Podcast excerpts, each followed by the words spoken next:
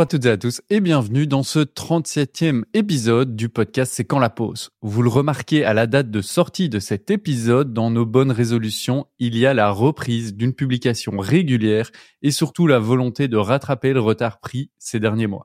Donc, je vous l'annonce et je m'y engage, nous vous proposerons bien 12 épisodes dans cette troisième saison, c'est-à-dire encore 9 à publier, incluant celui-ci, avant le 1er janvier 2024. Mais trêve de résolution auto-centrée sur ce podcast, aujourd'hui nous allons faire le bilan des tendances du monde de la formation qui ont fait 2023 et envisager celles qui animeront l'année 2024.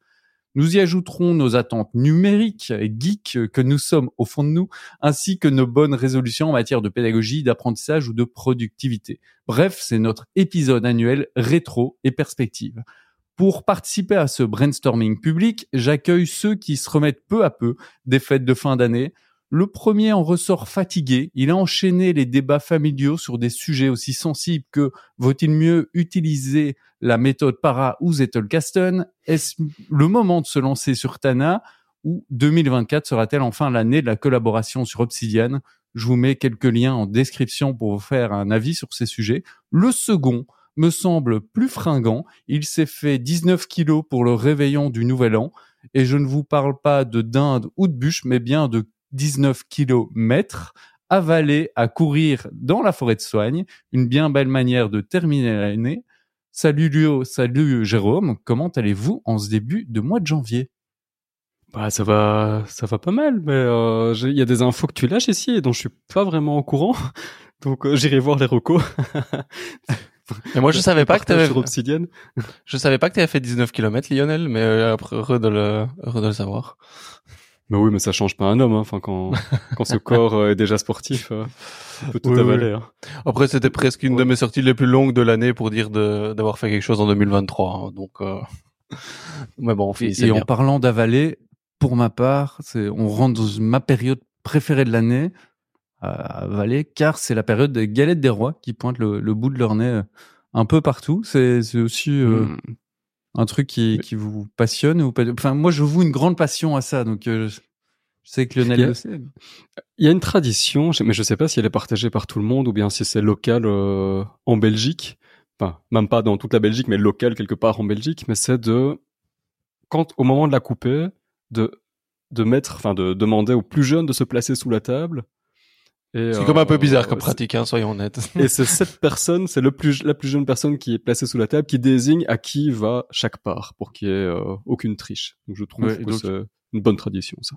Pour ma part, je me mets sous la table avec la galette des rois parce que je mange plusieurs fois sur la semaine seul une galette des rois et donc je la découpe tout ça pour moi. Ah oui, c'était pour juste pour être sûr d'avoir la fève quoi en fait. Mais c'est quoi C'est quoi qui te passionne le plus, c'est de manger le gâteau, enfin la galette que tu ah trouves bon, ou bien le fait d'avoir la fève et le, suspense ou l'activité de recherche de fève Je suis fan de la, la frangipane, de, du côté amande, de, de, ce gâteau-là, ah, ou cette tarte. Je sais pas si c'est une tarte ou un, gâteau. C'est une galette. Vraiment, c'est c'est oui, bah, cette galette, c'est vraiment presque mon dessert préféré. Malheureusement, c'est très restreint comme période de l'année. Alors, je sais pas si ça participe à concourir au fait que j'en suis fan, mais c'est vraiment mon dessert préféré. Voilà. Mais et le but, c'est de trouver la meilleure et de ne manger que celle-là, ou de les goûter, de les goûter toutes? Non, de trouver la meilleure. Et vraiment, l'idée de fève m'intéresse pas nécessairement tant que ça. C'est vraiment plutôt pour le. Cet épisode risque de vous sembler un peu long, chers auditrices et auditeurs. On s'en excuse, mais il y a des sujets prioritaires. Non mais vous avez, vous avez raison. Avant de faire le, bilan euh, de, de l'année de penser le futur, euh, dites-moi-en un peu plus sur votre présent. Quelle est votre actualité du moment? Euh, Au-delà de la galette des rois, euh, Jérôme, qu'est-ce qui t'occupe euh, bah, pas mal de choses. Euh, je pense un peu comme tout le monde de planifier euh, bah, qu'est-ce qu'on va faire euh, cette année, hein, de prendre les bonnes résolutions ou autres. à titre privé, bah, planifier un peu les vacances aussi. On est un peu last minute chez nous pour se planifier les vacances. Et donc on se dit que cette année, si on veut des chouettes trucs, on, on planifie quand même un petit peu les vacances aussi. Mais en dehors de ça, je suis aussi membre d'une association LND en Belgique francophone, donc Epsilon, et on organise chaque année euh, enfin tous les deux ans, pardon, pas chaque année, mais tous les deux ans un grand euh, salon euh, de la formation professionnelle et de l'apprentissage. Et donc là, ben, c'est cette année pour 2024. Donc c'est le 3 octobre 2024. Notez tous. Euh, et pour les Français, vous êtes les bienvenus euh, à Louvain-la-Neuve le 3 octobre. Euh, et donc voilà, on est en pleine prépa pour euh, voir ben, au niveau contenu, guest speaker, conférence, voilà, formule. On est vraiment dans les derniers préparatifs de tout ça.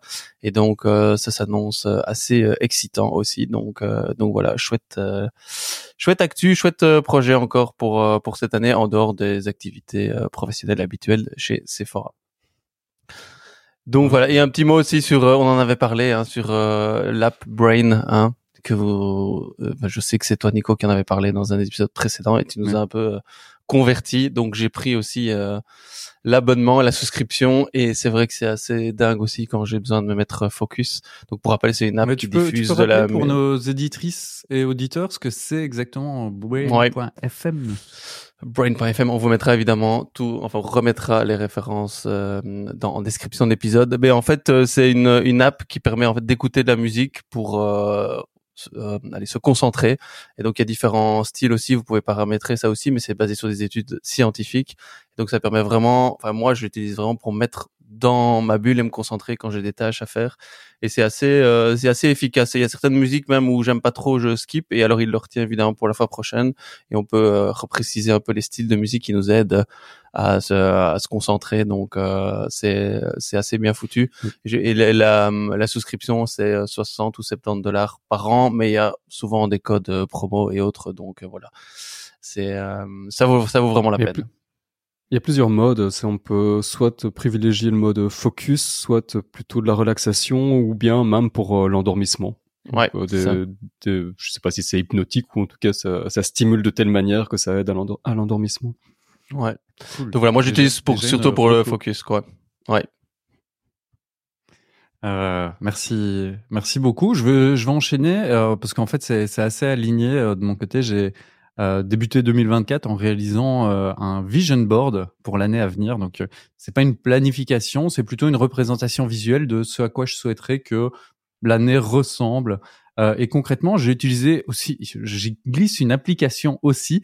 Euh, j'ai utilisé Freeform. Je ne sais pas si vous connaissez parce que c'est probablement l'application la plus euh, méconnue d'Apple. Mais si vous avez un Mac, un iPad ou un iPhone, voire les trois, vous avez Freeform, qui est une application native et gratuite qui vous offre une sorte de tableau blanc numérique sur lequel vous allez pouvoir venir glisser des médias, écrire de manière manuscrite ou avec euh, votre clavier, euh, dessiner, etc. Et donc, pour ma part, j'ai d'abord créé euh, pour ce vision board une série d'axes qui était important pour moi. L'approche générale, Café Studio, qui est mon activité professionnelle, les side projects, comme ce podcast, la santé, le voyage ou les aspects de couple.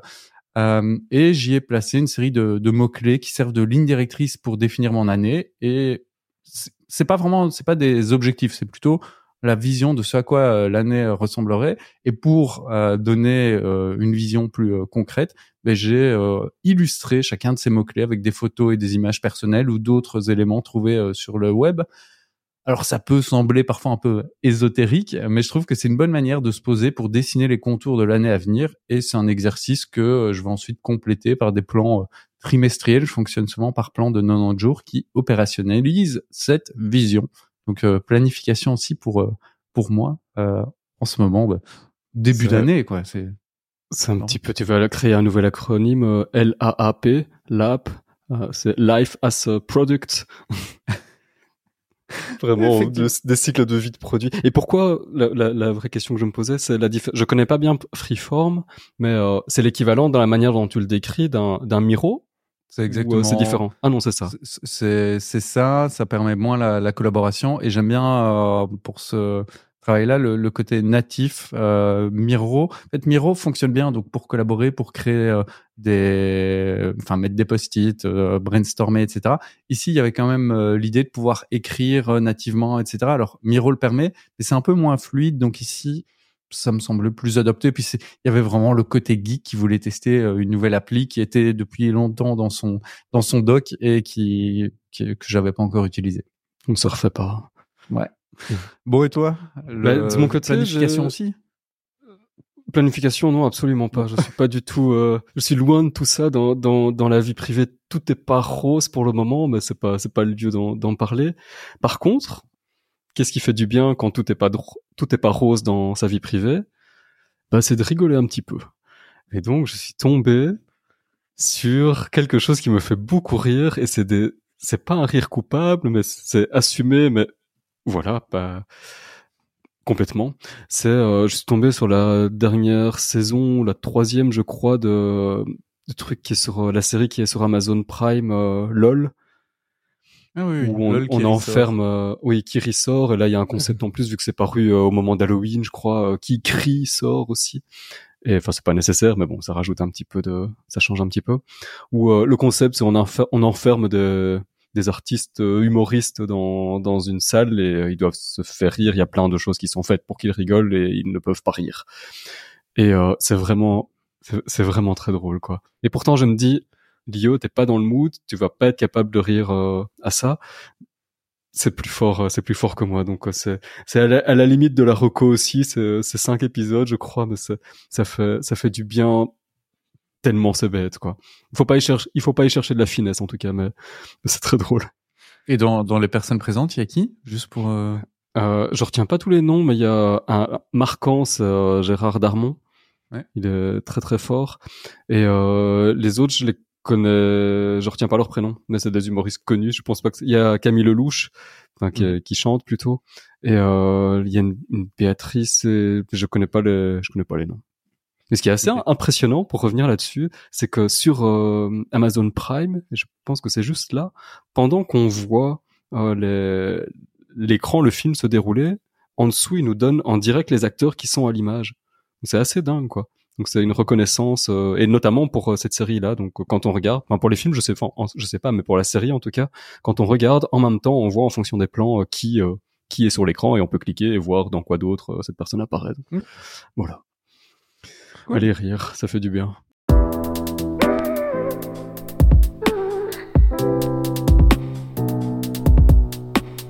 On va se lancer dans euh, l'épisode du, du, jour après euh, toutes ces actualités.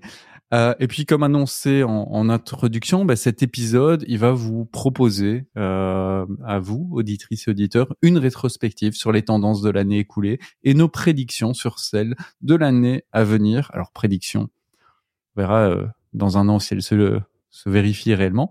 Le principe est un peu plus euh, simple. On va vous partager nos points de vue, euh, peut-être aussi nos espoirs ou envies et amener une vision un peu prospective de la formation. Pour ce faire, on va se baser, enfin, on va utiliser quatre thèmes notre bilan des tendances 2023, nos perspectives pour 2024, la tendance numérique ou l'outil technologique que nous attendons pour 2024 et nos résolutions pour cette nouvelle année. Nous prendrons 10 minutes par thème, chacun de nous exposera son point de vue pendant une minute avant d'en discuter avec les deux autres, et cela à tour de rôle. Messieurs, est-ce que vous êtes prêts? Prêt.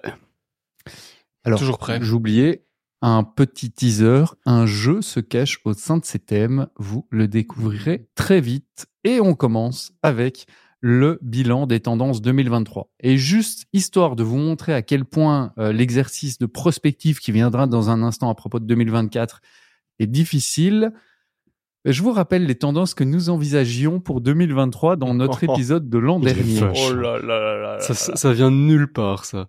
oui, ça, c'était pas préparé. Ouais. la montée en puissance de l'évaluation de la qualité des formations pour moi, la diversification des modalités d'apprentissage et l'analyse de leur impact pour Jérôme, et un clivage de plus en plus important entre les individus et leur vision de la formation pour Lionel. Est-ce que ce sont ces éléments qui pour vous ont marqué 2023 ou finalement vous avez observé d'autres tendances qui devraient laisser des traces indélébiles pour les années à venir? Lionel, on commence avec toi. 2023 dans la formation, c'était quoi? Sans surprise, sans trop de surprise, et pas que pour moi, c'est la compétence. Euh, pas que pour moi parce qu'on en a parlé dans un épisode précédent. C'était euh, l'année des compétences, euh, l'année européenne de la compétence. C'est pour pour moi là pour le coup professionnellement c'est quelque chose qui m'a occupé grandement puisque là chez Sephora on introduit euh, le, un référentiel de compétences pour euh, assurer la pertinence de, du catalogue qui est proposé.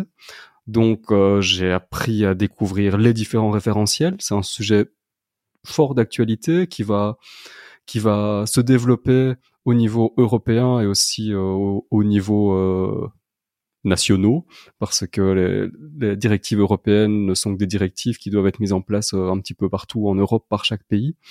Et chaque, euh, chaque formation doit être rattachable à, un certain nombre de compétences et ça doit être lisible idéalement euh, en transnational pour qu'on puisse avoir un dossier qui qui nous accompagne et qui est lisible quel que soit l'organisme de formation, l'employeur, etc. Voilà, pour moi, la compétence. Donc, tu as l'impression que euh, les référentiels de compétences qui se sont développés dans l'enseignement euh, supérieur bah, depuis le décret de Bologne, donc depuis une quinzaine d'années, ça arrive enfin dans, dans les entreprises et on en... Enfin, c'est ça, c'est cette dimension de, de compétences qui est plus importante?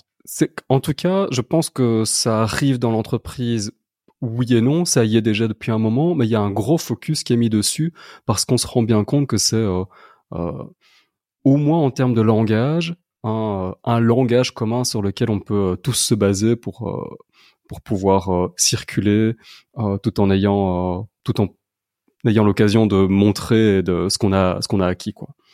Donc ça c'est oui, c'est supporté par un peu partout dans le monde LND et en Europe et dans le monde politique. Donc ça me semble être le gros coup de projecteur qui a été mis en 2023 même si c'était pas neuf. Jérôme, tu partages aussi ou? Je, je partage effectivement le constat euh, qu'on a beaucoup entendu parler de compétences. Euh, moi, ce qui m'intéresse derrière, c'est après comment est-ce qu'on va la faire vivre. Hein. Et j'ai l'impression qu'on est allé vers la compétence parce que la formation, on est arrivé à la fin de quelque chose, ou en tout cas que c'était pas suffisamment transversal ou universel hein, du d'un environnement ou d'un à un autre. C'est que la compétence, ben oui, c'est un socle évidemment qui peut être plus facilement compréhensible d'un environnement à l'autre euh, et en tout cas qui peut suivre aussi une personne tout au long de sa de sa carrière. Euh, mais je voilà, je suis curieux de voir maintenant et on parle pas encore de 2024, mais de voir qu'est-ce que ça peut euh, ça peut donner maintenant concrètement hein, parce que c'est bien parler de compétences, un skill-based euh, framework, voilà, mais qu'est-ce que ça va donner concrètement, qu'est-ce que ça va changer au-delà des aspects de com, ça m'intéresse vraiment de voir. Mais je partage le constat qu'on entend plus en plus parler effectivement de, de compétences. Et je dis pas que c'est une mauvaise chose, hein, euh, pas du tout. Je suis curieux de voir maintenant comment est-ce qu'on va pouvoir se l'appréhender, parce qu'on entend beaucoup plus parler aussi de tout ce qui est de, de, des talents aussi maintenant, euh, talents, compétences, euh, skills, enfin tout ça. Mais euh. Ok, donc j'entends que tu es d'accord, mais la compétence n'est pas pour toi la tendance de 2023. Donc quelle est la tendance de 2023 pour toi? Mais c'est exactement celle que j'avais annoncée fin de l'année passée. Hein, euh, euh, parce que j'avais dit les variétés de formats et pour moi la tendance 2023, alors elle est peut-être un peu plus euh, contrainte et forcée qu'apparue naturellement euh, et c'est aussi quelque chose à côté de la compétence qu'on entend de, de plus en plus et que moi j'en étais convaincu avant mais je l'ai surtout entendu ces derniers temps, euh, ces derniers mois, cette dernière année, c'est la, la, place de l'informel, en fait, en, en, formation, la formation informelle. Donc c'est un autre type de format que la formation formelle aussi. Et pourquoi je dis contrainte et forcée? Parce que, en tout cas en Belgique, il y a maintenant, dans le cas du deal pour l'emploi, avec l'obligation d'un plan de formation, le compte individuel de formation, et dans ces quotas-là, ben, il y a la prise en compte de l'informel. Et donc, toutes les entreprises, des personnes sont en train de voir, ah, mais voilà, c'est une porte qui s'ouvre, l'informel, qui va nous permettre de le valoriser aussi. Donc, il existait déjà avant. Je pense que c'est pas quelque chose de nouveau qui arrive, mais il émerge pour moi dans les départements euh, formation, les départements LND, où ils disent, ah oui, il y a ça maintenant qui peut vraiment être et ça va être un peu bizarre, mais formalisé. Donc on va pouvoir formaliser mmh. l'informel euh, aussi. Et donc euh, pour ça, maintenant, on entend de plus en plus parler de l'informel. Qu'est-ce qu'on peut faire? Comment Et on entend tellement parler que j'ai l'impression qu'on est en train de d'en faire du formel, de l'informel. Enfin bon, bref, voilà, on, on joue tous là-dessus, mais en tout cas de sortir. Euh, et je pense que c'est une bonne chose. De se poser la question de maintenant pour apprendre, pour développer justement ces compétences, comment est-ce qu'on sort uniquement de la, euh, la formation classique tel qu'on l'aurait habituellement. Mais voilà, je sais pas si vous, c'est quelque chose que vous avez observé aussi, quoi. Ouais, ça, ça, a des implications aussi sur les sur les outils. Enfin, je vois que certains outils euh, euh, peut-être pas les plateformes LMS, mais plutôt les TMS, enfin Talent Management euh, System, intègrent maintenant la comptabilisation de l'informel dans leur fonctionnalité, donc permettre pas juste de comptabiliser le temps de formation, mais aussi le temps d'interaction avec euh, les collègues, le temps à faire du mentorat, du tutorat, euh, etc. Même si c'est des formes plutôt formalisées euh, d'informel. Ouais. parce que je pense que là, il y a comme un... Ouais. Non, parce que Non, pour moi, il y a un paradoxe, et puis je, je relaisse la parole à, à Lio, si, enfin, ou pas, on verra. Mais euh, alors on parle beaucoup d'informel, mais quelle est la définition qu'on donne de l'informel aussi Il y a ces questions-là qui arrivent en disant, ben, l'informel, mais finalement, c'est quoi euh, c'est quoi l'informel et, euh, et, et comment est-ce qu'on le mesure Euh, Alors on, mesure en unité de temps, mais est-ce que c'est pas paradoxal en fait de vouloir mesurer l'informel? Par définition, l'informel est peut-être difficilement quantifiable en termes en tout cas d'unité de temps. Donc euh, voilà, je reste aussi un peu euh, sceptique, enfin pas sceptique, mais voir comment ça va être appréhendé en dehors de on va faire de l'informel. Donc voilà. Lio Et moi, je, je suis euh, complètement d'accord avec le fait qu'il faille, euh, enfin, c'est pas complètement ce que vous dites, mais bon, on va dire, de qu'il faille laisser tranquille l'informel, quoi. Enfin, c'est, euh, il faut arrêter d'essayer de le définir, il faut essayer de, il faut arrêter de le rendre mesurable, il faut juste l'encourager. C'est une pratique pour moi qui doit être encouragée dans une dans une entreprise. Et puis c'est tout. Et puis euh, laisser ça tranquille. Mais pourquoi le mesurer? Pourquoi Enfin, je sais pourquoi le mesurer, mais parce qu'on a droit à un certain nombre de jours de formation et donc on peut le valoriser. Mais donc c'est toujours cet esprit derrière de ah ok du coup je dois traquer un petit peu ce que je fais comme ci comme ça pour que je puisse l'indiquer dans telle case et comme ça il a existé et autrement il n'a pas existé. Donc c'est tout. Moi je trouve qu'on travestit tout alors qu'on devrait. euh, je crois que l'informel va. Je suis d'accord avec toi là écraser, euh, avoir une euh, une présence euh, de plus en plus grande, mais euh, laissons-le tranquille quoi. Des débats à venir pour des prochaines chroniques. Euh, ben, je vais aller un peu dans le même sens avec euh, la, la tendance euh, 2023. Euh, Pour moi, on n'est pas euh, directement sur l'informel, quoique, mais c'est de se dire que c'est se former qui n'a plus la cote, ou du moins se former en synchrone, que ce soit en présentiel ou à distance. J'en parlais dans le premier épisode de cette saison en évoquant le dernier rapport de la société de Grid, euh, rapport qui était assez éclairant, qui indiquait que les employés passaient plus de temps à se former entre pairs et collègues, auprès de cadres et managers, en regardant euh, des, vidéos sur Internet, en lisant des bouquins, que en participant à des conférences, à des cours, à des programmes de formation en présentiel ou en ligne.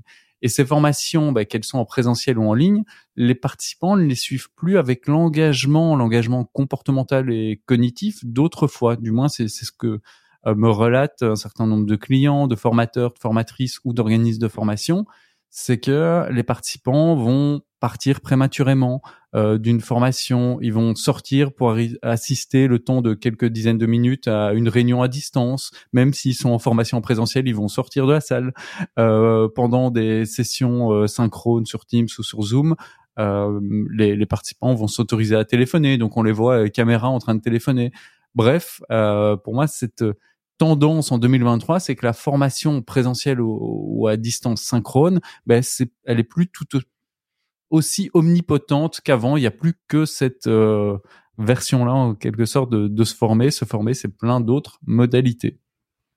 Je sais pas si vous êtes d'accord. Enfin, ça va un peu dans le même sens qu'informel, mais Et, et moi, vous allez voir, petit teasing, je vais même aller plus loin dans, dans mes perspectives euh, pour 2024. C'est- Je suis tout à fait d'accord avec ça. C'est là, on est sur euh, un gros décalage entre euh, la formation telle qu'elle a lieu et, euh, et, et la vie professionnelle telle qu'on la vit. Et il y a un, un genre de mismatch qui fait que c'est euh, on, on, on prend un petit peu euh, ce qu'elle a à donner et puis on compense par autre chose et puis on continue à vivre notre vie à un troisième endroit ouais ok ok avec toi Ouais, et ce qui est assez paradoxal, c'est qu'il n'y a jamais eu un aussi gros besoin de développer ses compétences et euh, aussi peu d'engagement dans les formations. Euh, et donc c'est un peu ce paradoxe-là aussi, mais je pense que on doit trouver d'autres manières de se former et bien distinguer, ben, apprendre et développer ses compétences, de suivre une formation. Et je pense que c'est l'aspect suivre une formation qui a un gros désengagement. Euh, et là, l'apprentissage de, de l'informel ou d'autres formats, d'autres manières d'engager les personnes aussi, parce que la formation, on en a parlé dans l'épisode précédent, ça coûte cher et est-ce qu'on apprend vraiment et ça prend ça prend du temps. Et euh, je pense que dans les, les, les, enjeux actuels, en tout cas la formation professionnelle, c'est des questions à prendre euh, à prendre en compte et euh, ils y réfléchissent deux fois qu'une.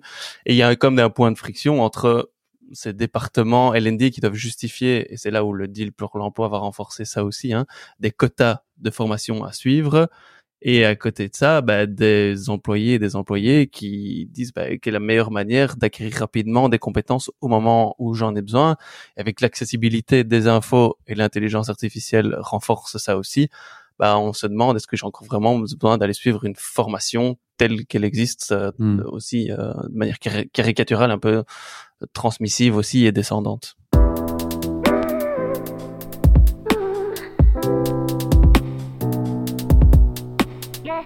Exercice difficile d'imaginer les tendances qui feront l'année 2024 entre prédiction et peut-être espoir. Euh, je voudrais que vous nous partagiez ben, de quoi sera fait faite la formation professionnelle en 2024. Jérôme, tu commences? Euh, oui, moi effectivement, c'est peut-être euh, c'est une perspective, mais plus un espoir ou presque une envie. Hein.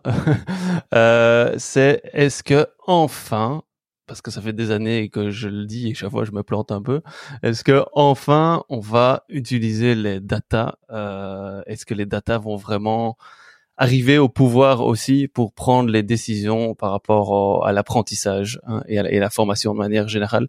Euh, J'ai l'impression qu'on, enfin j'ai pas l'impression, on, sous-estime et on sous-utilise complètement les datas. Et je prends toujours le même exemple. Beaucoup d'entreprises ont des LMS qui récoltent plein de data et c'est peut-être ça le problème, c'est qu'elle récolte plein de data et trop de data et on sait pas quoi en faire euh, aussi.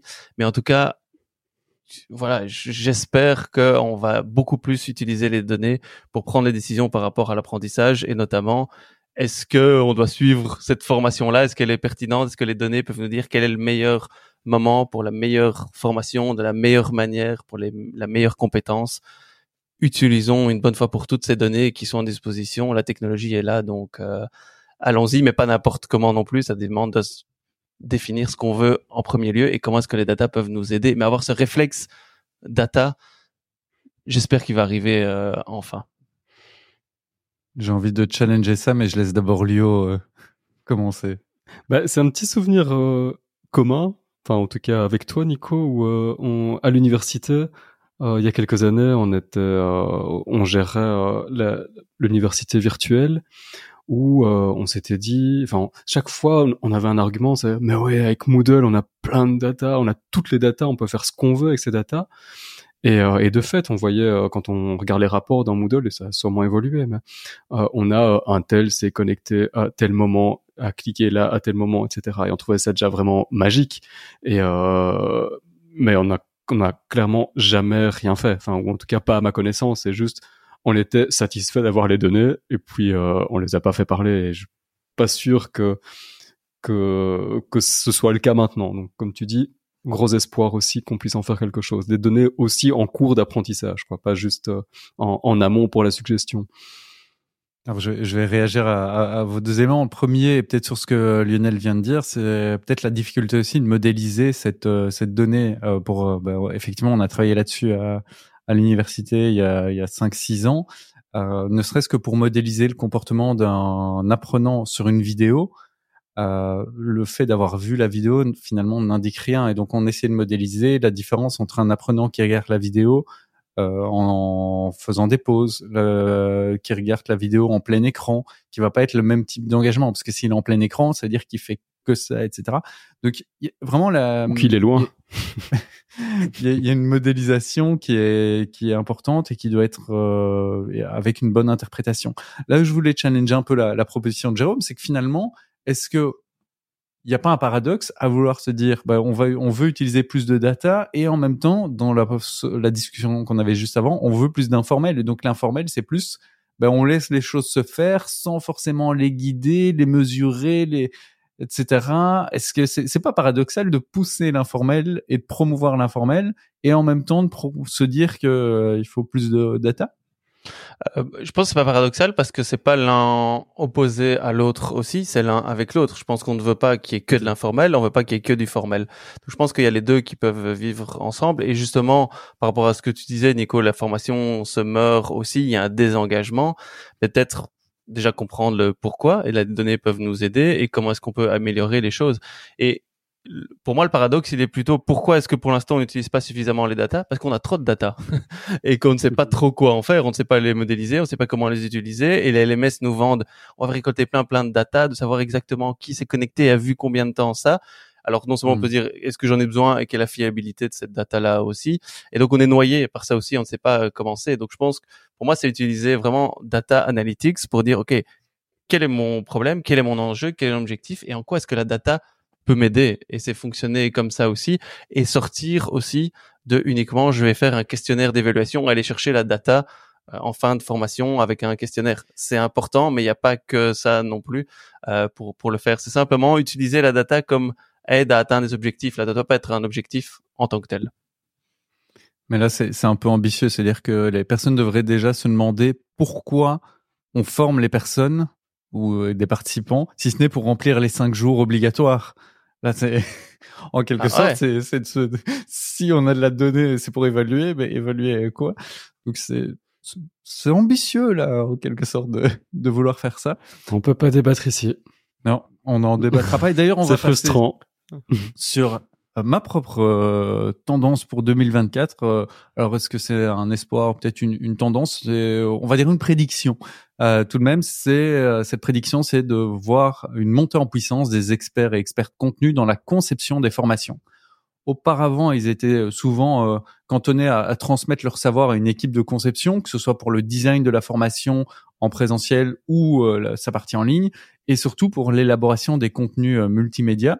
J'ai l'impression euh, que ces dernières années et surtout en 2023, ce qui aura un impact donc en 2024 grâce à l'intelligence artificielle, c'est qu'il y a une facilité de plus en plus importante euh, des outils de conception combinés aux opportunités qui vont euh, ben, être offertes par cette intelligence artificielle, que ce soit pour créer ou générer des questions, évaluer ou améliorer un plan de formation, créer des contenus multimédia. Et tout ça, ça va permettre aux experts contenus de ne plus juste donner leur savoir et d'attendre que des ingénieurs pédagogiques euh, transforment ce savoir, mais qu'ils soient vraiment à la manœuvre euh, dans la conception des formations. Mais bon, pour que cette tendance se réalise, encore faut-il qu'on leur donne la place et le temps à ces experts contenus pour, euh, pour avoir le temps de concevoir. voilà ma, ma prédiction. Ça, fait, ça fait, c'est un peu le même débat, je trouve, que ce qu'on a avec euh, l'intelligence artificielle. En gros, si l'intelligence artificielle peut remplacer votre euh, activité, c'est que votre activité ne fait pas forcément sens. Du coup, où est-ce quel est l'apport de votre activité? Et ici, c'est si toute la composante pédagogique peut être remplacée par deux trois outils, où est la plus-value de l'ingénieur pédagogique qui par ailleurs est un métier en pénurie euh, en, Wallonie, comme on le disait précédemment? Enfin coordinateur pédagogique, c'est pas tout à fait la même chose. Euh, du coup, il faut savoir décrire, je crois, ce, ce, ce gap pour euh, pour prévenir le risque que tu, parce que je prends ça comme un risque ta prévision que l'expert contenu euh, soit au pouvoir euh, trop seul.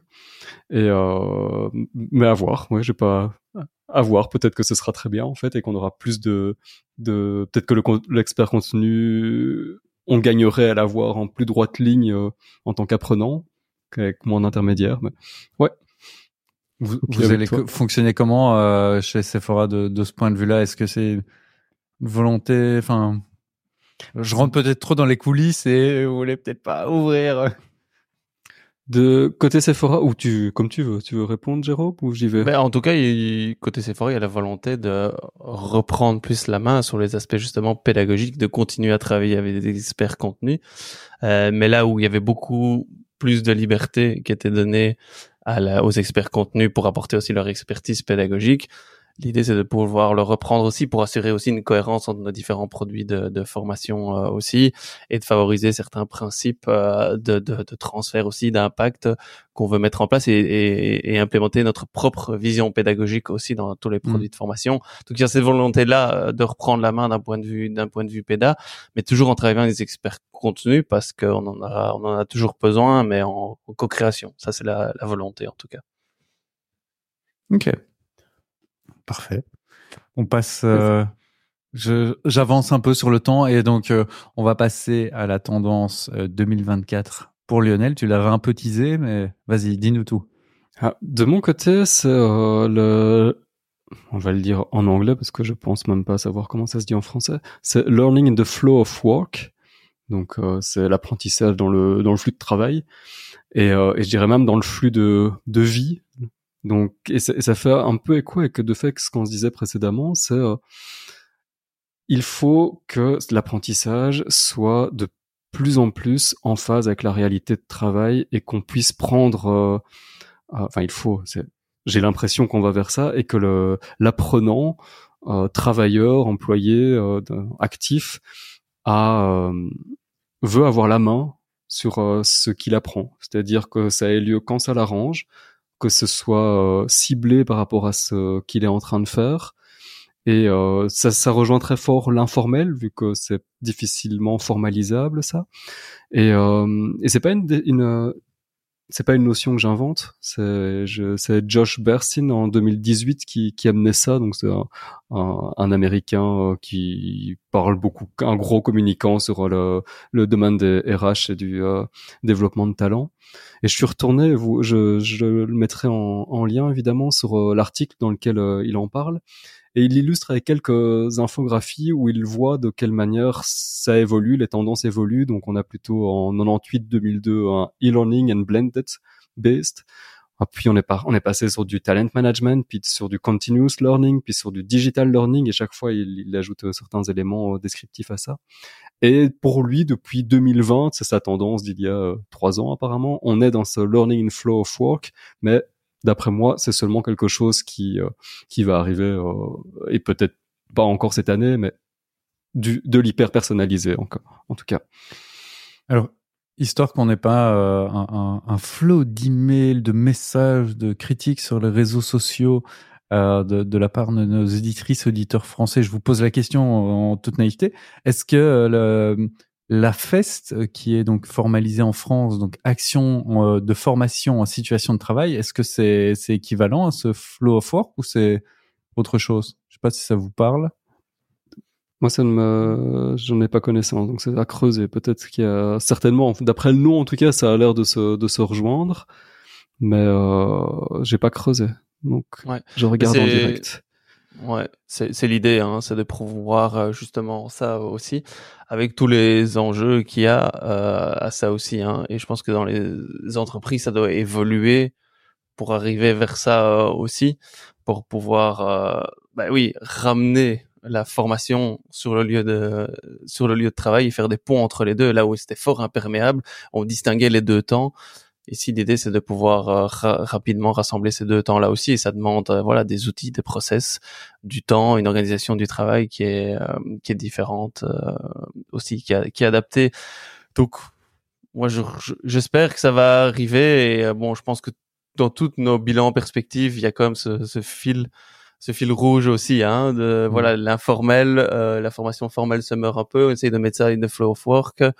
Donc il y a les créateurs de contenu qui, qui qui qui apparaissent de plus en plus. Donc voilà, on sent quand même que on est dans cette réflexion là qui pour l'instant certaines sont plus avancées que d'autres, mais on est dans cette zone de transition. En tout cas, je pense que les anglo-saxons sont un peu plus loin à ce niveau-là parce qu'il y a une autre culture aussi de, de la formation, du travail, euh, de l'entrepreneuriat et autres.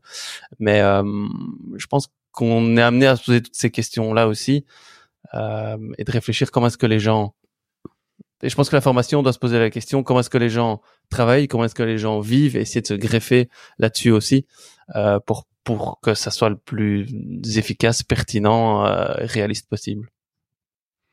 Ouais, de, de ce que je vois sur sur la fesse, ça a l'air d'une formalisation, alors que l'approche Learning Flow of Work de Bersin est très centrée sur l'informel, sur Mhm. le fait de créer des, des connexions. La c'est une les distinction, personnes. je pense, Ouais. par rapport à l'informel. Un entre-deux, peut-être. Ouais, il y a, il y a vraiment différentes étapes qui sont bien bien cadrées. Euh, si, si vous avez des informations là-dessus, euh, auditrices, auditeurs, n'hésitez pas à nous les partager.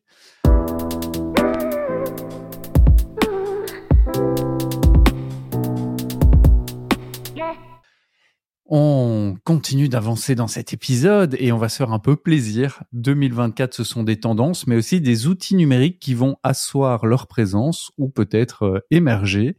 Quel est celui que vous attendez ou dont vous attendez l'évolution, voire la nouvelle version?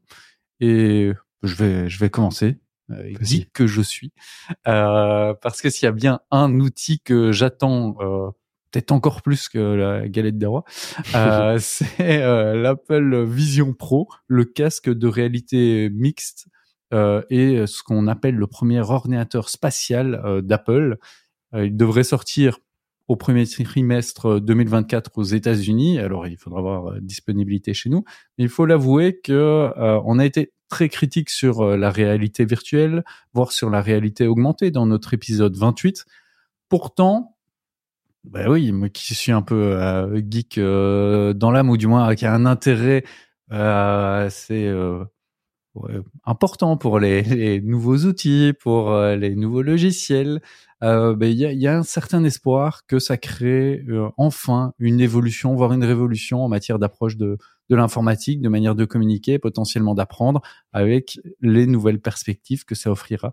Donc voilà, c'est un peu mon l'outil que j'attends euh, principalement. Je pense, sais pas s'il va révolutionner les choses euh, directement, mais j'ai l'impression qu'il peut y avoir du changement de ce point de vue-là. Votre Ah, vision c'est bien, c'est euh, cher, hein. C'est- C'est c'est- c'est le truc où je me dis. Il faudrait déjà une wow, révolution budgétaire, hein, mais c'est- On est à du, à du 3, 3000 balles, un truc comme ça. Enfin, c'est quand Ouais, même beaucoup. Mais C'était c'est, c'est- c'était ma c'est- principale critique dans oui, l'épisode oui. sur la réalité virtuelle, c'était de dire clairement, ça ne je se pense- passe pas parce que c'est trop cher. Mais... je- en, en même temps, je trouve ça peut-être pas cher pour ce que c'est. Donc, c'est la première fois qu'un tel outil technologique est démocratisé et du Mm. coup, on le fait exister, on les met dans les mains du, euh, d'un certain public. Et ensuite, ça va être copié, et puis ça va être, euh, ça va donner une impulsion en fait pour ce genre de, de développement. Euh, il faudra voir dans quelle mesure, mais d'après le teasing, ça a l'air flagrant, ça se démarque très très fort de des, des quests de, de, de Meta. Oculus Quest, euh, je crois que le, le 3 de, de Meta, c'est, euh, il est à 500 dollars, donc euh, quand même euh, 5-6 fois moins cher. Ça a pas l'air d'être les mêmes outils non plus, mais donc quelle est la plus-value à, à voir? Curieux aussi.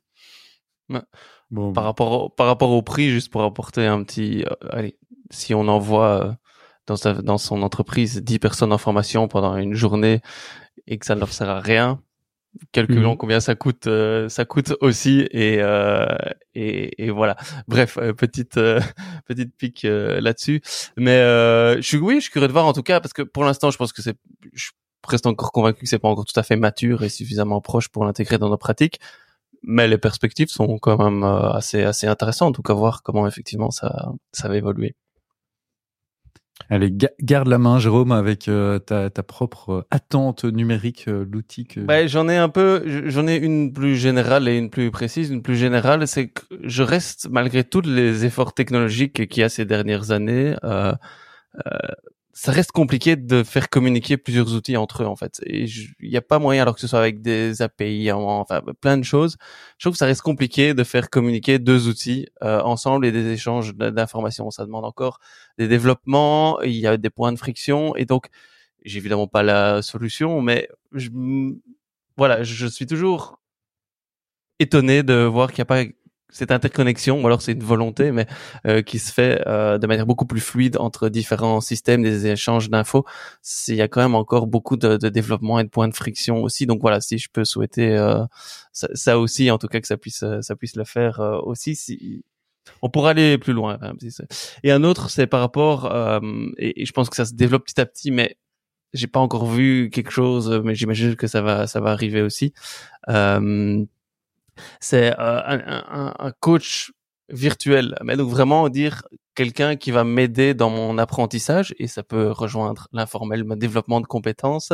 Mais donc un, chatbot plus plus plus, mais qui tient compte de certaines données justement qu'il irait chercher sur une autre plateforme, qui peut m'aider à m'entraîner, à me faire poser des questions. Euh, enfin voilà, quelque chose qui n'enlèverait pas évidemment l'aspect humain, mais qui me permettrait de m'exercer, d'identifier des besoins, de, de, de renforcer euh, l'ancrage ou le transfert. Voilà, un vrai, un vrai coach virtuel et donc avoir cet outil-là qui peut m'aider et m'accompagner, euh, voilà, voir ce que ça peut, ce que ça peut donner. Et tu penses pas qu'on peut déjà le, le, créer sur un contenu en particulier, se dire que... Euh, je pense que aussi, parce que par exemple, on prend les GPT, euh, GPT, c'est un peu le mm-hmm. principe, c'est qu'on peut l'alimenter avec... Euh, voilà, mais c'est les, les balbutiements maintenant, enfin, peut-être plus que des balbutiements, mais vraiment voir suffisamment fiable pour que ce soit ancré dans les pratiques et on dit ok je l'utilise vraiment comme comme outil dans ma vie au quotidien plus qu'en en marge maintenant euh, ouais ce serait pouvoir démocratiser comme moment ChatGPT a démocratisé le, voilà le, cette technologie là ben, qui est un outil qui puisse dire bah maintenant en fait vous avez votre coach en développement de compétences euh, personnelles aussi qui fait des ponts qui fait des liens et que vous allez pouvoir interroger de manière euh, quotidienne et accessible pour tout le monde oui. Euh... ça le fait, ça. Moi, ça me tente aussi. Ouais.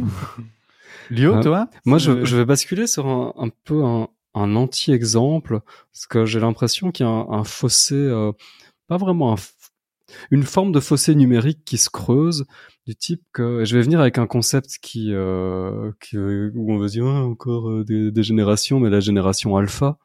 Donc on, va rajouter une, après la génération Z, on retourne, on retourne au, début. Et alors, et on a les deux dernières générations euh, où on était plutôt à se dire tiens comment est-ce qu'on va gérer ces, ces outils-là? On a des nouveaux outils, d'autres vont arriver et un, un, côté hyper technophile. Et avec cette génération alpha qui est née euh, dans 2010, 2010-2014, euh, en fait il n'y a plus vraiment de technologie. La technologie, elle est implicitement dans leur vie. Donc euh, maintenant, ils parlent aux objets. Maintenant, l'outil qu'ils ont en main, c'est euh, un, smartphone. Et, j'ai l'impression que ça va creuser ce fossé numérique parce que il y aura plus de, conscience de l'outil et de recherche de maîtrise de l'outil.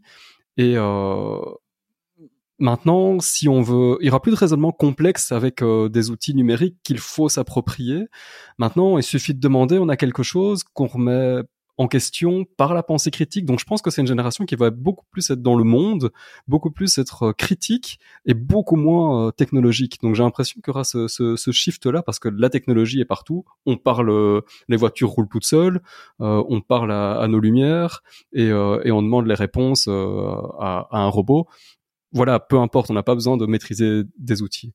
Mais par contre, il faut qu'on développe la pensée critique et il faut qu'on s'engage dans le monde et que les préoccupations sont plus écologiques, etc. Voilà. Donc pour moi, on, va quitter un peu ce monde numérique. Alors je, me permets, euh, je, te suis à la fois entièrement sur le sur le constat. Euh, moi, j'ai peut-être une peur par rapport à ça. Toi, tu le vois de manière assez positive. Euh, moi, j'ai plus l'impression que l'opacité euh, de plus en plus importante de, des outils numériques, que ce soit l'intelligence artificielle, que ce soit les assistants vocaux, etc., ben, fait que on a moins, euh, on se pose moins la question sur leur appropriation. C'est-à-dire que mm-hmm. avant, ben, il y avait un peu cette approche de l'outil est neutre et ça dépend de comment on va se l'approprier. Aujourd'hui, les outils sont de moins en moins neutres. Et donc, ne serait-ce que le choix de l'outil ou même en utilisant un outil, on ne va pas comprendre la philosophie qui peut être derrière, les mhm. règles de conception, etc. Et donc ça, moi, c'est quelque chose qui me fait peur. C'est en fait la neutralité des outils et leur opacité de plus en plus importante, contrairement euh, aux, outils du passé. Mais tu, tu es d'accord avec toi, c'est très juste. Et euh, j'ai l'impression que maintenant, l'esprit critique se, se fait porte plus sur le résultat, alors qu'avant, c'était sur le processus en amont du résultat pour chercher à, à l'avoir. Euh, oui tout à fait. Mais je pense que par rapport à ça, et je, je, c'était juste pour teaser moi, mais la, recommandation, c'est exactement l'objet de ma recommandation. Donc je faisais un, teasing, mais vas-y, Jérôme, désolé. non, non, pas de souci. Euh, je sais plus ce que je voulais dire maintenant, donc laisse tomber. Euh, non, non, et, non, je pense qu'effectivement, le, ce sera plus sur est-ce qu'il y a moyen de le faire, parce que la technologie maintenant permet de le faire c'est sur l'application et, comment euh, je, l'utilise ou comment c'est construit. Et donc là, euh, on a, je pense qu'on a franchi la barrière de est-ce que c'est possible? Je pense que maintenant on est rentré dans un monde où tout est possible, hein, et, la technologie permet maintenant déjà plein de choses. Euh, bon après comme à chaque âge, hein, je pense qu'il y a encore des choses où on se dit c'est pas possible et dans quelques années ce serait quand même possible. Mais je veux dire on a franchi à mon avis un cap dans l'accessibilité à la, à la, technologie et tout ce qui est possible de faire. Maintenant, c'est oui, qu'est-ce qu'on en fait? Et pour ça, c'est comprendre comment ça a été construit et comment je peux euh, comment je peux l'utiliser en fait hein. on prend la reconnaissance euh, faciale par exemple et ok avoir la reconnaissance faciale ben en soi ça peut être positif dans les, aéroports pour pouvoir valider certaines choses. Si après c'est utilisé à grande échelle pour voir euh, ce que les gens euh, font dans la rue ok. Mmh. donc là la technologie permet de le faire. Après quelle est l'application? Qu'est-ce qu'on va faire des données aussi autres? Je pense que c'est là que l'enjeu doit se faire doit se faire aussi et qui est, bah, je pense que là, on est de plus en plus conscient de cet enjeu-là aussi. On sait pas encore comment est-ce qu'on doit l'accompagner, mais en tout cas, se poser déjà la question, même quand on voit une image ou une vidéo, le premier réflexe, c'est de dire est-ce que c'est vrai? Euh, et je pense que mhm. c'est surtout ça aussi qu'on doit se dire. Ou avant, on voit une vidéo, et dit oh incroyable. Ben maintenant, le premier réflexe, c'est de dire bah, est-ce que c'est vrai ou pas, et si oui ou sinon, qu'est-ce que j'en fais? Ouais, mais c'est juste se dire. Pardon. Vas-y, Nico. Non, non, ouais, juste se dire que, de ce point de vue-là, c'est pas aussi, euh, enfin, t'as l'air de dire, mais je sais que tu penses pas nécessairement comme ça, mais que euh, maintenant le premier réflexe c'est de faire ça. C'est loin d'être un réflexe quasi automatisé, un ah réflexe pour du tout. beaucoup de gens. Et donc il y a vraiment tout un travail à déconstruire la neutralité apparente de des outils numériques qu'on utilise au, quotidien.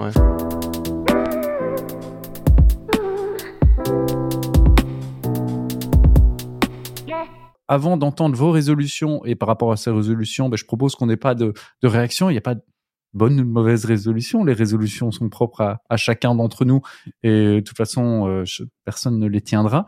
Euh, mais on va commencer par un petit jeu autour des résolutions. Alors pour chacun une des résolutions que je vais vous proposer, je vais vous demander de votre point de vue si cette résolution est propre à l'un d'entre nous, et donc à qui, à deux d'entre nous, évidemment à qui, ou à tous les trois? Évidemment, il n'y a pas de bonne réponse, mais j'ai hâte d'entendre les discussions qui vont suivre. Alors, première bonne résolution. Est-ce que c'est possible que ce soit aucun aussi de nous? Ça peut être aucun, ça peut être aucun. Donc c'est 0, 1, 2, 3 quoi. 0, 1, 2, 3. Ouais. Et puis on devine qui. Et si c'est 1 et 2, euh, citer les personnes. Ouais, ok. Ma bonne résolution, c'est de produire plus de contenu que le subir. Oh. Deux. Deux hmm. Jérôme, toi? Au moins un, mais euh, je vais rester sur un. Une Nico. Allez-y, en expliquant un peu. Ouais, moi c'est. Ah, oui, vas-y, Jérôme. Non, bah Nico, moi j'aurais dit Nico parce que je pense que c'était cette réflexion dans laquelle tu étais aussi, de dire euh, comment est-ce que je vais produire du contenu et puis les discours que tu nous tiens sur la les créateurs de contenu au pouvoir, euh, voilà, hein, c'est ça va dans ce sens. Et la galette des rois. Euh, oui, c'est ça. on attend que tu produises ta propre galette des rois aussi, hein, donc euh, voilà. C'est un épisode sur le pouvoir en fait en formation. Toi, Léo, donc? Ben moi, je te voyais aussi vu que t'es le, le plus important producteur de contenu autour de, de cette table, mais euh, j'avais envie de m'y mettre un peu dedans parce que j'en ai assez de subir sans produire. Donc euh, voilà, mais euh, ça me fait pas produire plus, mais ça me fait prendre conscience que je ne produis pas et que je subis beaucoup. Alors, je dois avouer les coulisses de cette bonne résolution, c'est que c'est nos auditrices auditeurs les plus fidèles l'auront remarqué, c'est ta bonne résolution de l'année passée. Euh, quoi, tu vois? Donc euh, à, voir, mais c'est bien si tu la gardes et que tu tu tu tu t'y tiens. Mais je la prête volontiers, hein. Faisant bon usage, hein, Nico. en tout cas, moi, je prendrai pas de contenu. Je prendrai pas de contenu. on compte pas sur, on compte pas sur toi. Comptez pas sur moi, hein, franchement.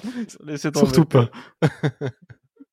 Alors, ma bonne résolution, c'est de me poser pour de bon sur un seul et unique outil de prise de notes. Ah. Oh, ça devient un peu malaisant, hein. Enfin...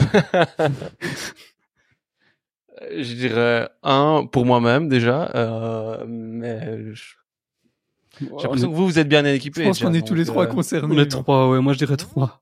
Trois. J'ai essayé déjà. Enfin oui, on en parlera plus tard, mais déjà t'as reco. Jérôme, t'as pas l'air euh, au clair. Pourquoi tu, pourquoi t'es pas d'accord que ce soit pour tous les trois? Bah, j'ai l'impression que vous êtes déjà bien au clair sur vos outils de prise de notes et tout ça, non? Oh Non, on, dévoile peut-être les coulisses, mais Lio est en train de, de, de doucement peut-être arrêter Obsidian. Ah c'est parce qu'on force. Ah ouais. Et puis, euh, je sais pas qui a parlé de Anytype aussi, mais euh, j'étais obligé de le réinstaller. Ah voilà. Ce matin même. Ouais, c'est embêtant. Donc, on va passer à une autre résolution. Les, vrais problèmes de la vie. Non mais cela dit, entre nous, moi c'est une de mes vraies résolutions de cette année, c'est d'avoir un outil de prise de notes et, aller tester vraiment, me concentrer sur Anytype et parce que les premiers, les prémices me semblaient bonnes, mais maintenant il faut que je me, je m'y mette quoi. Voilà. Troisième, troisième bonne euh, résolution, c'est de développer de nouvelles compétences. En jonglage? euh, bon, Moi, je dirais nous trois, non Quand même. Moi, j'en ai jamais parlé, je crois. Mais... Bah, je il y, en a, il y, en a, c'est une envie, il y en a d'autres, c'est un des besoins. Mais euh,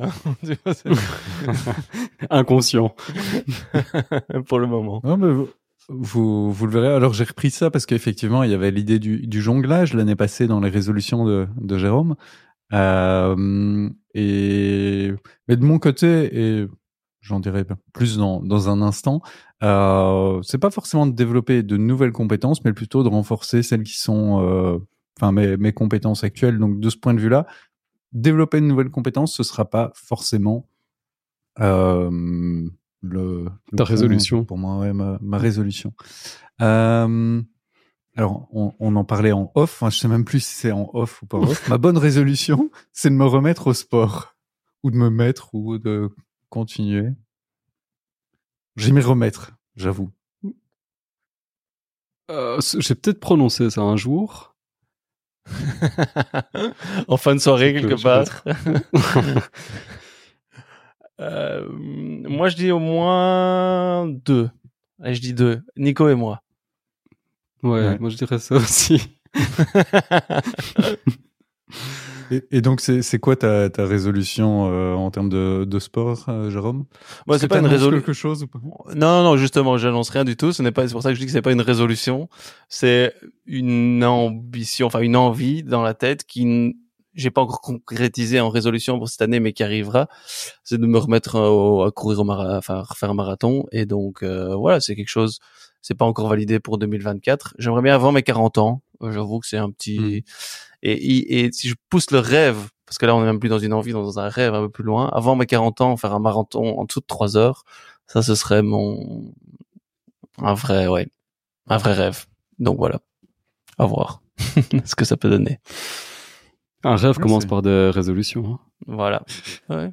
Mais c'est pas encore pour cette année. Mais j'ai encore trois ans avant mes 40 ans, donc c'est bon. bon, après, après euh, ce, ce, petit jeu sans enjeu, on va. J'avais encore quelques résolutions, mais on gardera ça pour le pour le off. Euh, on va passer à vos vraies euh, résolutions, vraiment vos bonnes résolutions, qu'elles soient pédagogiques en termes de productivité professionnelle, dans nos fonctions péda ou autres. Qu'est-ce que, quelles sont vos résolutions? Et puis chacun d'entre nous va, va partager ses, ses résolutions. Euh, et après, on passera à nos recommandations. Mais avant ça, donc, résolution. Ben, c'est même pas, c'est même pas une résolution, c'est une recommandation presque. C'est euh, pratiquer le néerlandais. Ah. Donc euh, j'ai, ah oui oui, oui j'ai, euh, comme vous à mon avis, ou toi moins Nico, subi 13, si pas plus ans, années de 4 fois 4 heures par semaine de néerlandais à l'école, euh, des cours pendant lesquels j'étais attentif, mais euh, qui ne m'ont jamais permis d'être euh, un, un, bon orateur. Donc j'ai une compréhension à l'audition relative, une grammaire euh, qui s'effrite un petit peu, mais en tout cas euh, une capacité à parler complètement absente quoi. Donc c'est pratiquer le néerlandais et ça c'est-à-dire reprendre des cours euh, intensifs en immersion et euh, avoir ce déclic parce que le boulot actuel le permet en plus de le demande et le permet de pratiquer au quotidien. Donc pour une fois, première fois euh, depuis depuis presque toujours, ce sera l'occasion de non pas seulement d'apprendre mais aussi de pratiquer et comme on le sait, c'est essentiel. Deuxième petite chose. Oui, je, je- je me permets un, un- un point d'information pour les auditrices et auditeurs non belges, c'est que le néerlandais fait partie des trois langues nationales euh, entre le français qui est la langue la plus importante, non, qui est à, à part égale entre le français et euh, donc le, le- le néerlandais, et puis il y a aussi troisième langue nationale, l'allemand, mais qui elle est quand même un peu moins parlée euh, de manière moins courante. Alors, euh, mais en, en Belgique, vraiment, les, les deux langues euh, principales au niveau national sont le français et le néerlandais, d'où la nécessité dans pas mal d'activités euh, professionnelles de, de maîtriser à minima passivement, euh, enfin activement pour l'une, passivement pour pour l'autre. Deuxième résolution, c'est de cesser de croire que la capacité dispense de faire. Donc ça, c'est, je me rends compte que c'est depuis longtemps. philosophique. C'est philosophique, quoi, j'allais dire. Vous voulez que je vous laisse avec ça sans commenter Non, mais c'est euh, quelques exemples dans ma vie où je me rends compte que ah c'est bon, je suis capable de le faire. Du coup, je n'ai pas besoin de le faire.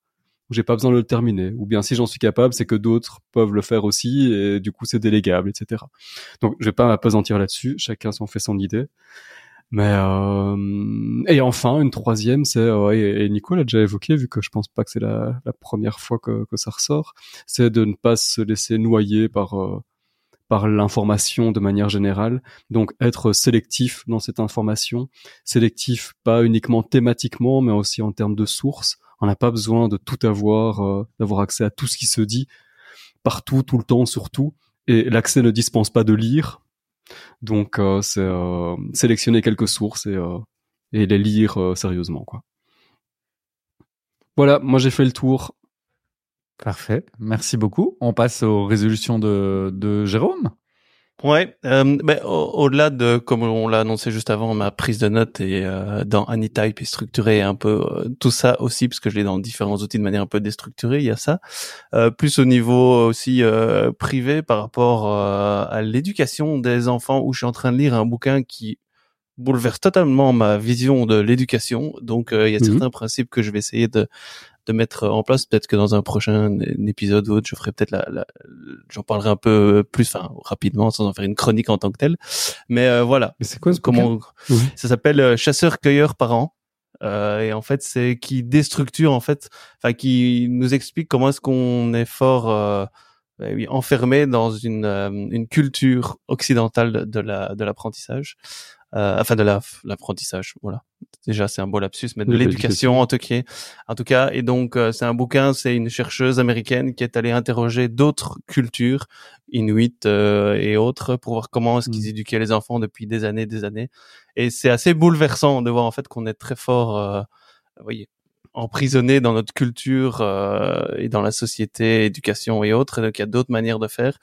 Et c'est bourré de petites astuces. Donc d'un point de vue pédagogique, c'est assez intéressant. Et euh, il y a déjà des choses que je mets en place directement et je vois les effets. C'est assez, euh, c'est assez dingue. Alors le but n'est pas de tout rechanger parce qu'il y a l'aspect évidemment comme je dis, culturel ou sociétal qui empêche de changer complètement.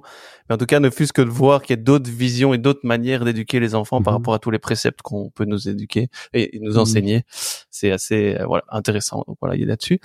Et l'autre chose, c'est un truc euh, très concret que je dis que j'allais me lancer là-dedans il y a deux jours maximum, que j'ai formalisé en appelant ça le 110.1. En fait, c'est très simple. Pourquoi 110.1 En fait, pendant 100 jours à partir de, lundi prochain, donc ça m'amène jusqu'au 17 euh, au 17 avril.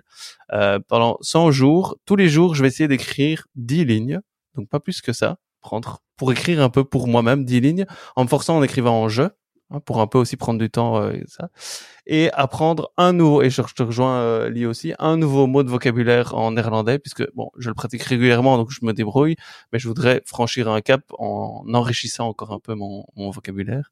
Et donc voilà, donc pendant 100 jours, tous les jours, apprendre un nouveau mot euh, et euh, écrire euh, écrire 10 lignes en jeu aussi, prendre le temps de le faire. Donc voilà, commencer court, mais je me lance ce petit défi et devant toute l'assemblée ici, et je vous donnerai Ouais, bah. évidemment des nouvelles.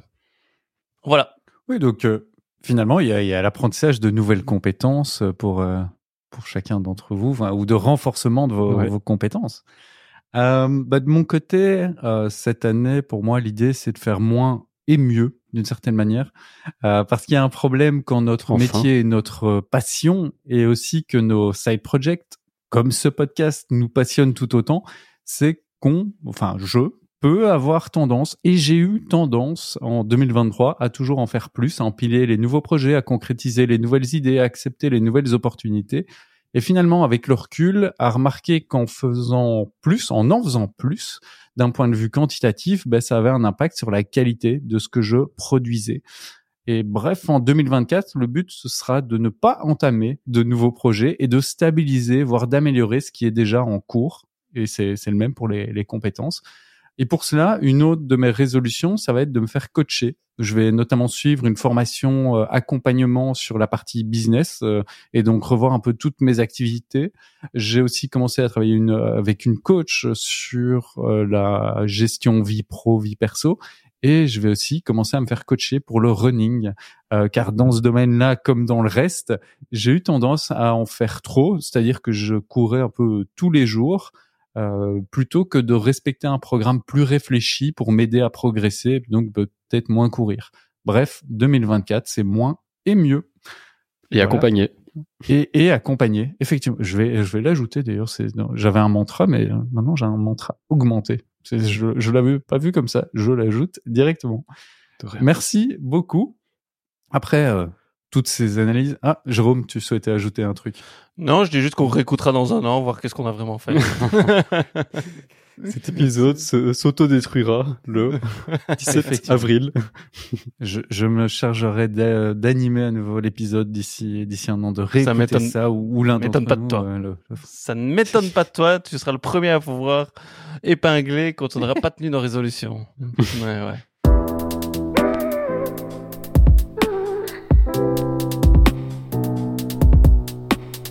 Après euh, ces différentes analyses, ces réflexions, ces bonnes résolutions, on termine tout de même avec nos recommandations.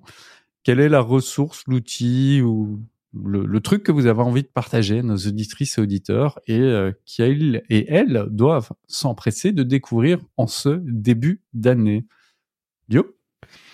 Ouais, moi finalement, c'est pas ce que j'ai annoncé, mais c'est ce bouquin-ci. Euh, je, le montre à l'image, mais c'est euh, Testostérore de Luce, qui est euh, un, ancien de chez Charlie Hebdo. Mhm. Et euh, du coup, il faut il faut se faire un petit peu au graphisme qui est très proche de la, de la caricature et qui cherche très fort la page, mais c'est intéressant surtout sur le fond. Euh, même si c'est très joli graphiquement aussi. Hein. C'est intéressant surtout sur le fond parce que ça parle de masculinité et euh, des injonctions à la masculinité et euh, on y voit que ces injonctions à la masculine, euh, voilà, euh, viennent surtout des hommes eux-mêmes et, et pas d'ailleurs. Et donc je trouve ça très intéressant. C'est paru chez Albin Michel cette année-ci, en 2023, il y, a, il y a un ou deux mois, je pense. Et, voilà. Pour ceux qui ont accès à l'image, je vous montre un petit peu à quoi ça ressemble. Et pour tous les autres, vous aurez le lien. Super. Merci beaucoup. Alors, j'enchaîne moi-même avec une proposition euh, de livre que je montre aussi à l'image et on y reviendra dans un instant. Euh, c'est le livre Vintage Innovation euh, qui redéfinit un peu la, notion d'innovation, qui est qui, propose une approche assez intéressante, qui n'est pas nécessairement de rejeter les tous les nouveaux outils, etc euh, mais plutôt de réussir à combiner les anciennes pratiques, voire d'anciens outils, avec les nouvelles pratiques et les nouveaux outils. Donc, si je vous euh, dévoile la table des matières que je suis en train de rechercher, euh, vous avez des chapitres euh, du style dans un monde connecté, nos apprenants ont besoin d'empathie. Dans mmh un monde d'intelligence artificielle, nos apprenants ont besoin de, de philosophie. Euh, dans euh, un monde de réalité augmentée, nos apprenants ont besoin d'imagination. Dans un monde de distraction, nos apprenants ont besoin de s'engager dans du travail en profondeur. Bref, ça mixe à la fois les, les nouvelles innovations, les, les, évolutions et les nouveaux comportements avec euh, des approches anciennes euh, c'est en soi une approche assez euh, intéressante qui est vraiment pas d'être technocritique pour être technocritique, qui n'est pas non plus euh, techno-optimiste en disant tout va bien. C'est comment combiner au mieux les deux. Et vraiment, je trouve ça assez génial. Donc un chouette livre, Vintage Innovation de John Spencer. Jérôme? Ouais, bah, tu m'as déjà donné envie de le, de le lire, hein, donc euh, Ouais. ça c'est déjà une bonne une bonne chose aussi. Euh, moi c'est Reco, bah, j'ai pas été chercher bien loin parce que c'est une Reco que j'utilise euh, régulièrement aussi, mais je pense qu'on n'avait pas encore parlé, c'est bien de pouvoir le mettre à l'honneur. C'est une Reco que j'utilise justement pour travailler mon vocabulaire avec des flashcards qui s'appelle Quizlet. Euh, c'est pas nouveau comme app, mais elle fait le job, elle le fait bien, et donc euh, je pense que c'est bien euh, aussi de pouvoir le mentionner. Donc c'est un des outils que j'utilise bah, pour euh, réviser mon mon vocabulaire ou des séries de définitions ou autres. Donc euh, donc voilà, allez voir de ce côté-là. Et alors Reco, bah, inscrivez-vous pour le salon Epsilon le 3 octobre aussi. hein. Une excellente recommandation. Hein. Merci pour toutes ces recommandations et merci pour cet épisode, les gars. Merci aussi à vous, auditrices et auditeurs, d'être restés avec nous jusqu'ici. C'est le moment de vous l'annoncer, car si vous nous écoutez, c'est que vous faites partie des plus fidèles. Cet épisode a à nouveau fait l'objet d'une expérimentation en vidéo. Alors cette fois, plutôt que de le clamer dès le début de l'épisode, je vous le dis plus simplement à la fin. Vous pouvez nous retrouver et retrouver cet épisode en vidéo dès aujourd'hui sur YouTube et dites-nous dans les commentaires ce que vous en pensez. En tout cas, si vous avez aimé cet épisode rempli de réflexion, d'intention, d'ambition et de résolution, partagez-le au moins à au moins deux personnes avec lesquelles vous souhaiteriez débattre sur le futur de la formation. Vous pouvez aussi le partager sur les réseaux sociaux ainsi que noter le podcast et nous mettre un gentil commentaire sur Spotify ou Apple Podcast, même si c'est pas toujours des plus intuitifs. Et si vous êtes à Learning Technologies à Paris les 25 et les 24 et 25 janvier plutôt, euh, ben, n'hésitez pas à nous le dire. Ce serait sympa de vous y croiser. On compte à nouveau enregistrer un épisode depuis le salon. Du moins, euh, vous êtes ok les gars? Oui, on fait ça? Ouais, oui, un petit épisode Ouais, pirate. ouais. On, trouvera un, on trouvera un espace. Et puis, si vous n'y êtes pas, ben, on se retrouve tout de même dans deux semaines déjà, car on rattrape notre euh, retard tant bien que mal. Et on vous dit euh, à très vite donc. À bientôt. À bientôt tout le monde, merci, merci à, tous les deux. bientôt. Ciao ciao, merci. Ciao.